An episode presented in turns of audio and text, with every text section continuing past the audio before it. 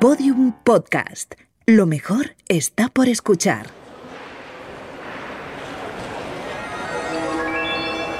Les passagers du vol Avianca 011 à destination de Bogota et des escales à Madrid et Caracas, veuillez vous rendre à la porte d'embarquement. París, 26 de noviembre de 1983, 11 de la noche. 173 pasajeros comienzan el embarque al vuelo 011 de Avianca. 19 tripulantes esperan ya a bordo de la nave. En menos de media hora despegarán. Destino, Bogotá con escala en Madrid y Caracas. En cabina, cuatro tripulantes realizan todas las operaciones previas al vuelo. El piloto se llama Tulio Hernández, 35 años de experiencia y más de 23.000 horas de vuelo. Eduardo Ramírez es el copiloto, 14 años de experiencia. Juan Laverde y Daniel Zota, ingenieros de vuelo, acompañan en cabina. El avión es un Jumbo, un Boeing 747 construido solo seis años antes y alquilado el año anterior a la línea escandinava SAS.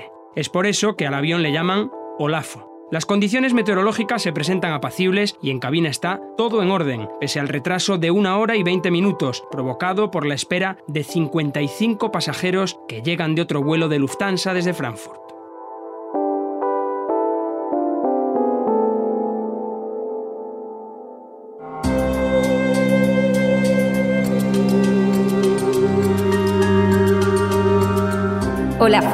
La historia tras la catástrofe del vuelo 011 de Avianca.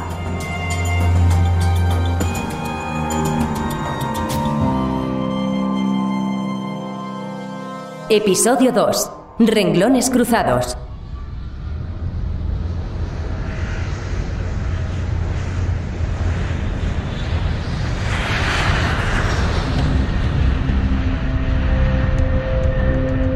A las 11 y 25, Olafo despega. En dos horas deben estar en Madrid-Barajas, donde se subirán varias decenas de pasajeros más rumbo a Bogotá. Entre ellos, más de una docena de escritores que deben participar en el primer encuentro latinoamericano de cultura, un congreso ideado por el presidente colombiano Belisario Betancourt para analizar y honrar a la generación española del 27. En el avión ya viajan cuatro escritores con ese destino, cuatro literatos con domicilio en París y un tronco común, la cultura latinoamericana. De ellos cuatro, tres aparecen juntos en la lista de pasajeros. Manuel Escorza con el número 39, Marta Traba, el 40, y su marido Ángel Rama, el 41. No está junto a ellos el cuarto, quizás porque ni siquiera aparece con su apellido completo. En la lista figura como Ibargüen, cuando en realidad se llamaba Ibargüengoitia, Jorge. Ya está habituado, de hecho, su nombre le condicionó en gran parte de su carrera literaria. Es que Ibargüengoitia, habiendo querido ser ingeniero, empezó como dramaturgo. Y uno de los problemas que tuvo con el maestro Rodolfo Sigli fue que Sigli le dijo, mire, si usted se quiere dedicar a esto, cámbiese el apellido porque no caben las marquesinas.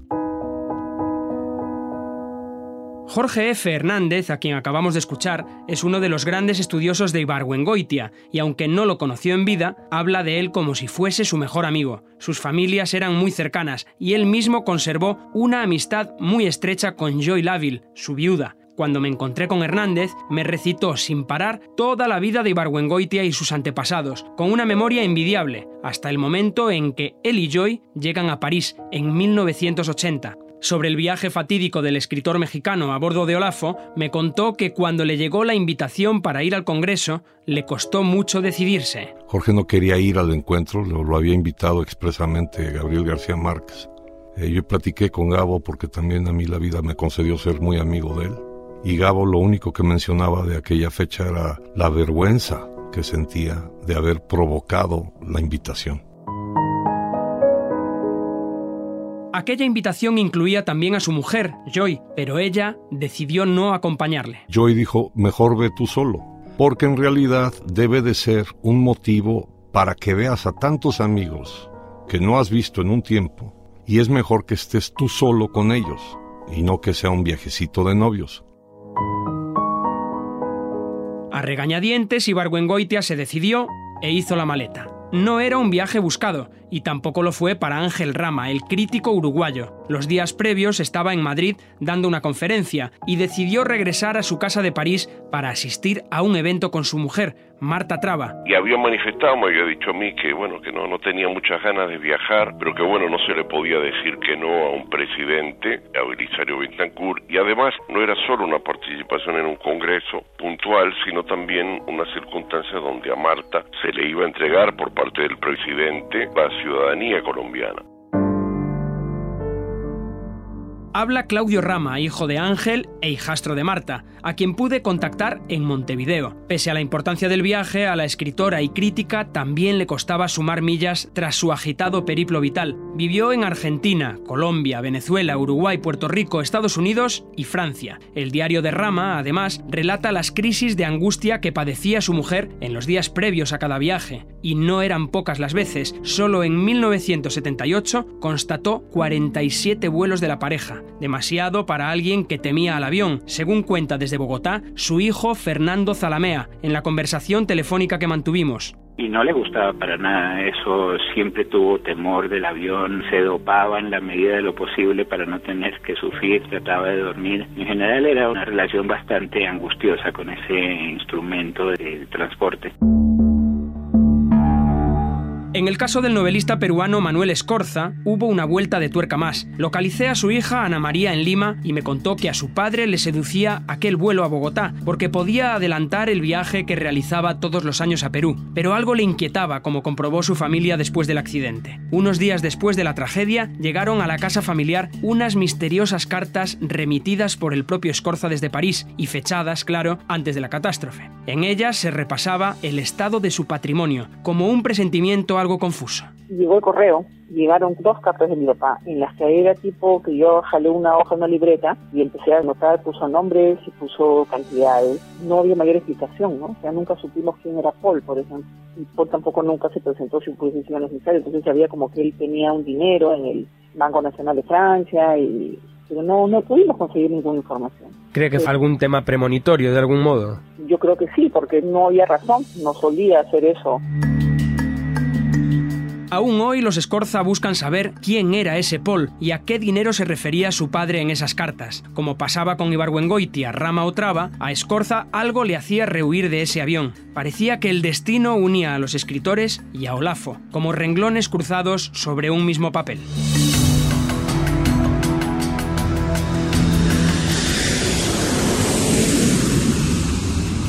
Tras casi 90 minutos de vuelo en la más completa calma y con una altura de crucero de 37.000 pies, más de 11.000 metros, a las 0.52 comienza el descenso hasta los 19.000 pies, unos 5.800 metros, previa autorización del puesto de control en tierra, tal y como refleja la caja negra que recreamos a continuación. Vamos para Barahona, 111.8. ¿11.8? 12.8. 12 Barahona. No, estamos como pasándola más bien. Estamos cruzándola. Yes, sir. Castejón queda en los 115.6.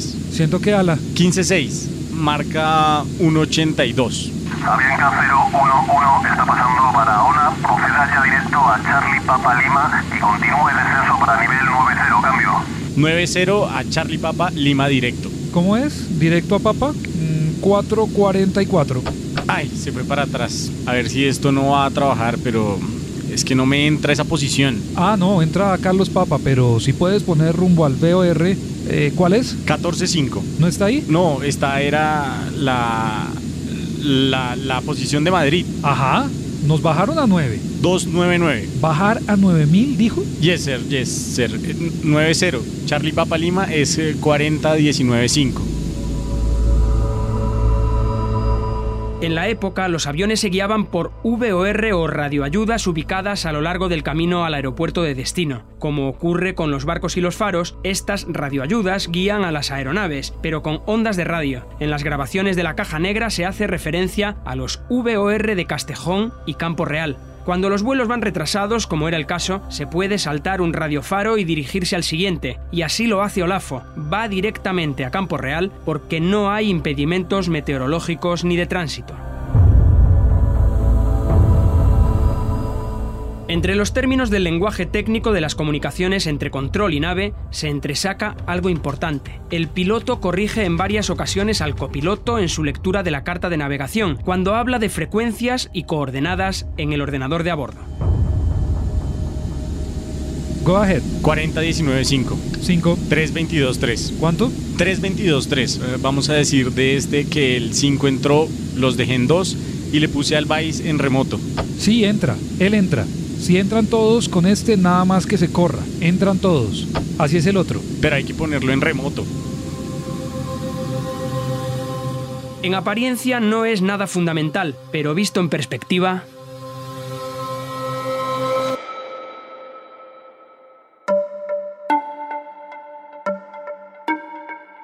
si uno es muy guapo como Carlos Fuentes, tiene más probabilidad de triunfar en la vida que si es uno muy feo. Pero en el fondo como que estas son cosas secundarias en el hombre y sin embargo en todas las mujeres que han llegado a ser realmente famosas en nuestro medio, ahí están presentes estas cosas. Siempre son consideradas, este, es una mujer de mucho talento para ser mujer.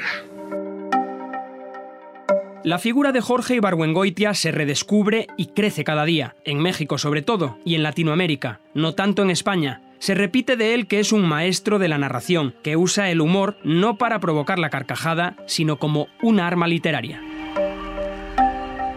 Todo aquel que descubre a se queda prendado para siempre, o al menos eso me pasó a mí hace 10 años, y eso le ocurrió también al periodista Enrique González. Por eso me apresuré a contactar con él. Precisamente desde París, donde trabaja como corresponsal, me atendió por teléfono y me confirmó todo lo que decía en sus columnas sobre Ibargüengoitia, que desde el día que leyó sus primeras palabras ya no pudo parar de recomendarlo. Me parecía asombroso que no lo conociera todo el mundo. En fin, para mí es uno de los grandes escritores en castellano o español del último siglo. Por eso decía, consigan un libro de Ibargüengoitia como puedan.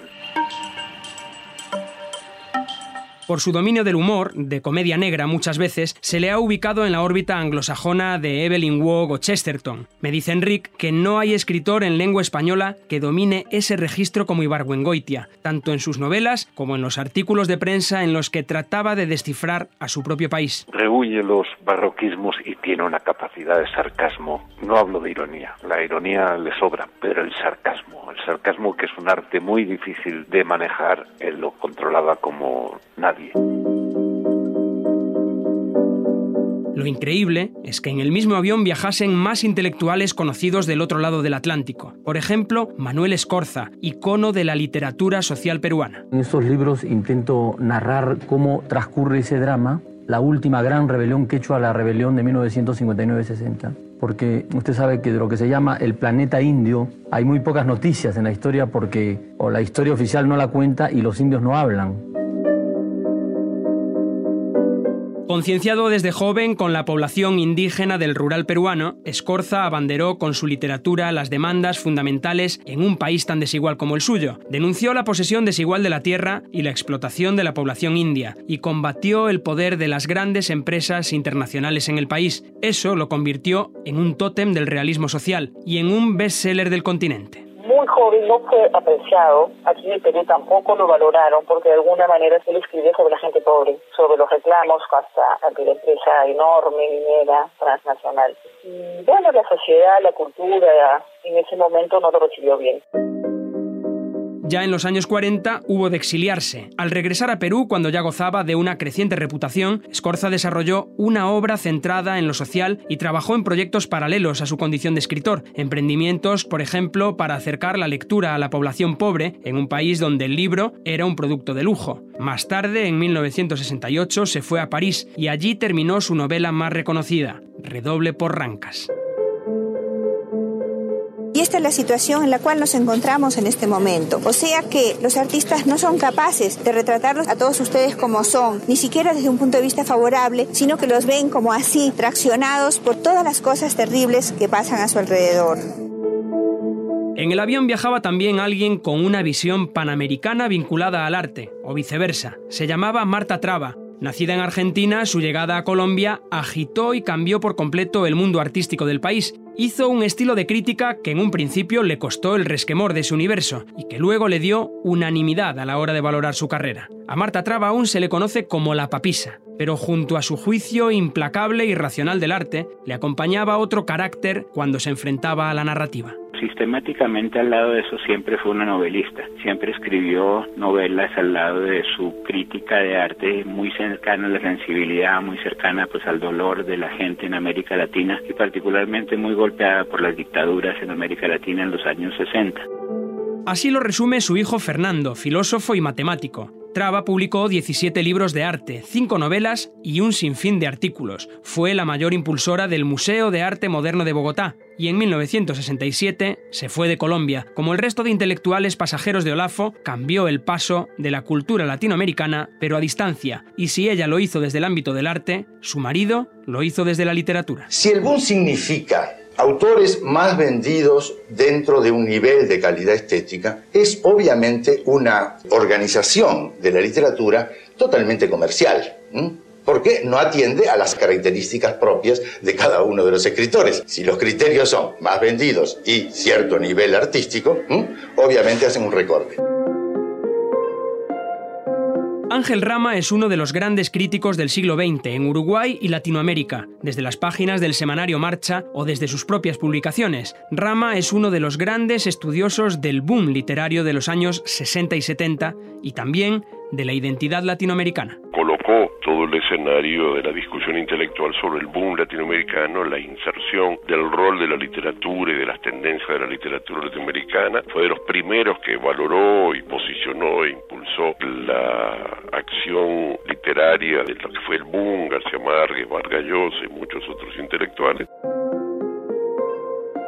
Junto a Marta Traba, Rama peregrinó de país en país como tantos otros intelectuales. Antiguo simpatizante de la Revolución cubana, luego distanciado de ella, ocupó plazas en varias universidades de países latinoamericanos hasta que llegó a Estados Unidos. Tras varios años en Maryland, fue expulsado por las autoridades migratorias, acusado de comunista. En diciembre de 1982, Ronald Reagan pasó por Colombia y el presidente Belisario Betancourt le reconvino por el caso de Rama. Reagan negó que pasaran esas cosas en Estados Unidos. Meses después, Betancourt invitó a Rama personalmente al Congreso Literario. No pudo llegar a verlo. Pero en ese avión todavía viajaba alguien más relacionado con el Congreso de Bogotá y que no debería haber embarcado en el Charles de Gaulle, la pianista catalana Rosa Sabaté, que iba a tocar durante el evento.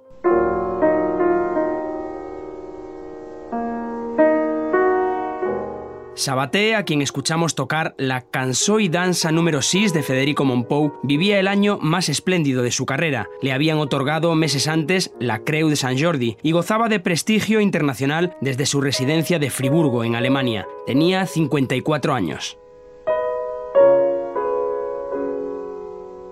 A Rosa Sabaté le habían facilitado un pasaje a Colombia en un vuelo transoceánico desde Frankfurt, pero finalmente hubo un cambio de planes y tuvo que viajar a París. Curiosamente, el vuelo 011 tenía su origen no en París, sino en Frankfurt, pero ese día también se canceló el tramo desde Alemania. Y Sabaté, como el resto de los pasajeros que vendrían desde allí, tomaron un Lufthansa hasta París que provocó un retraso de una hora y veinte sobre el horario previsto. Un retraso en apariencia inofensivo, ¿o no?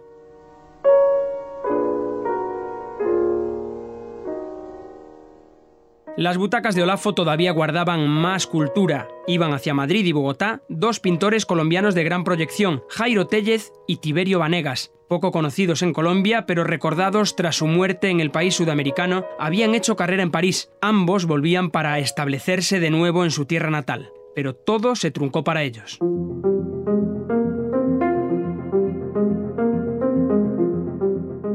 Había 40 colombianos, incluido el personal de vuelo. También iban 23 italianos, 12 alemanes, 8 franceses, 6 ingleses, 3 israelíes, 4 españoles, entre ellos dos destacados oftalmólogos. Además viajaban noruegos, venezolanos y, como hemos visto, peruanos, uruguayos y mexicanos. Y también 23 suecos.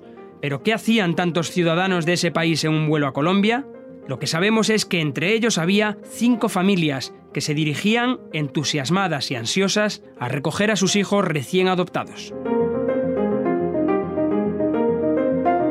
Durante meses he tocado infructuosamente a las puertas de las agencias suecas de adopción y he llamado a las instituciones colombianas homologadas por el gobierno para gestionar las adopciones, pero no ha habido suerte. Como si no hubiese información sobre ellos o, como me dijeron en una de las agencias, ya ha pasado demasiado tiempo. Nada se sabe de esos niños que esperaban a ver a su nueva familia, si fueron adoptados por otros o se quedaron en Colombia. Siempre frustra no conseguir más datos de una investigación, pero en este caso la opacidad es comprensible, dado el carácter íntimo del asunto y el dolor de tantas familias. Queda en cualquier caso en el agujero negro de una catástrofe con mil caras. En la cabina de Olafo habíamos dejado a los pilotos empezando el descenso. En ese momento, 12 y 56 de la noche, se escuchan diálogos en la cabina entre los tripulantes y un auxiliar de vuelo hablan sobre el oxígeno que se le está suministrando a una pasajera, pero enseguida son interrumpidos por la voz de Control Madrid Centro transfiriendo al avión al puesto de aproximación Madrid. Avianca 011, comunique con aproximación Madrid ahora, 120.9, cambio. 29 recibido, gracias, buen día. Madrid, aproximación, buenas noches, el Avianca 11. Avianca 11, continúa en contacto radar y está autorizado aproximación Barajas, pista 33, altímetro 1025.7. 102.5.7, autorizado aproximación Madrid. El avión sigue su curso y enseguida se retoma en cabina la conversación con la azafata para tratar un tema de operativa. ¿Dijeron? ¿Qué, China? ¿Qué dijeron? Ustedes se van trabajandito para Bogotá. ¿Por qué la otra tripulación? Se van de tripadís. ¿Pero por qué si ellos llevan más tiempo que nosotros? Eso sí es cuestión de allá, de los jefes, lo que dicen en Bogotá. Vamos a ver. Y en ese momento suena una alerta. El aviso entra en lo normal. El sistema advierte de que quedan solo 300 pies para alcanzar los 9.000 marcados en el ordenador de a bordo. Pero atención, porque lo que viene a continuación es el momento clave del siniestro. Entonces decimos que Madrid está a 1998. Pongan el marcador. Vamos a trabajar dentro de un 329 con el localizador en 1099. 329. 1099, ¿no? Vamos a cruzar el marcador a 2382 en caso de sobrepaso. Ascendemos hasta 3500 pies, salimos con rumbo 329, nos vamos para Getafe, cruzar 5000 NDB Getafe, subimos a 5000. Ya lo estamos haciendo ahí. Yes, sir. Lo que ocurre es un error fatal. El copiloto da el rumbo de aproximación final. Después indica la altitud de cruce del marcador, pero comete un fallo clave. Dice 2.382 pies, cuando en realidad figura 3.282, es decir, 900 pies de diferencia, unos 300 metros de altitud que serán capitales para el trance final de Olafo.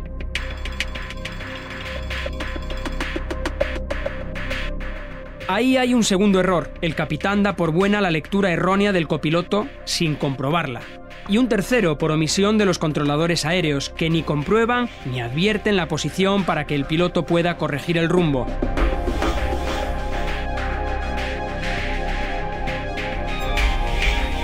Es la una en punto. Todo sigue su curso, aparentemente normal. El comandante pide la lista de descenso antes de alcanzar los 9.000 pies. Dicen check, por favor.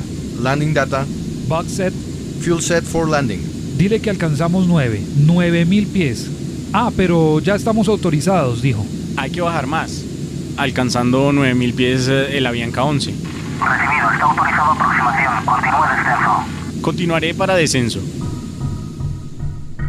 Comprueban sobre la carta de navegación y fijan la aproximación hacia la pista 33 de Barajas. Control de aproximación autoriza descenso a 4.000 pies. El piloto vuelve a hacer correcciones al copiloto en el rumbo de aproximación final. Se acercan a destino.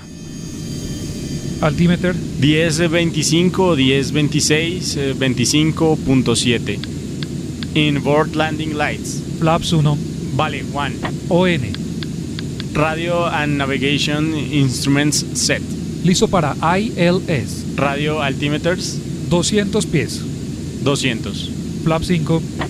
Flaps 5, set 109.9, 330. 329, por favor. 329. Gear down.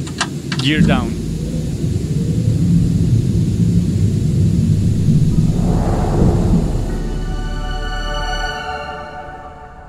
Ese gear down es el tren de aterrizaje bajando, lo natural para preparar la toma de la máquina, reduciendo a la vez la velocidad. Están a 4.100 pies y una velocidad de 208 nudos, a pesar de que quedan 3 minutos escasos para llegar a destino. Parece estar todo bien, pero van 300 metros por debajo de lo que deberían, y ellos no lo saben.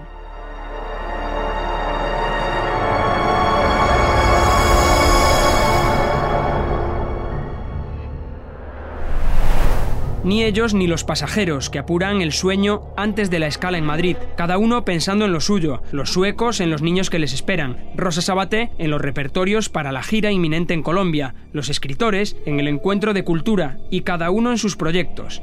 Olafo baja y asoma el morro antes de virar hacia Barajas, por el sudeste, sobre los municipios de Campo Real, Loeches y más allá, Mejorada del Campo.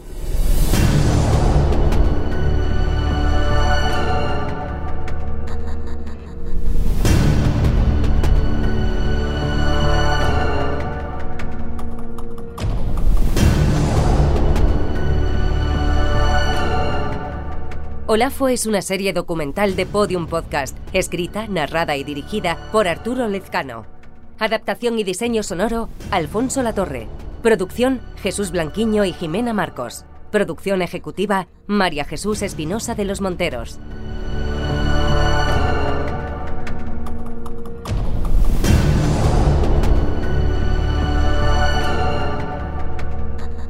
Si quieres escuchar otras series documentales, entra en Podium Podcast y conoce Valencia Destroy de Eugenio Viñas. Le llamaban padre de Carlas Porta. Lo conocí en un corpus de Noemí López Trujillo y V. Las cloacas del Estado de Álvaro de Cózar.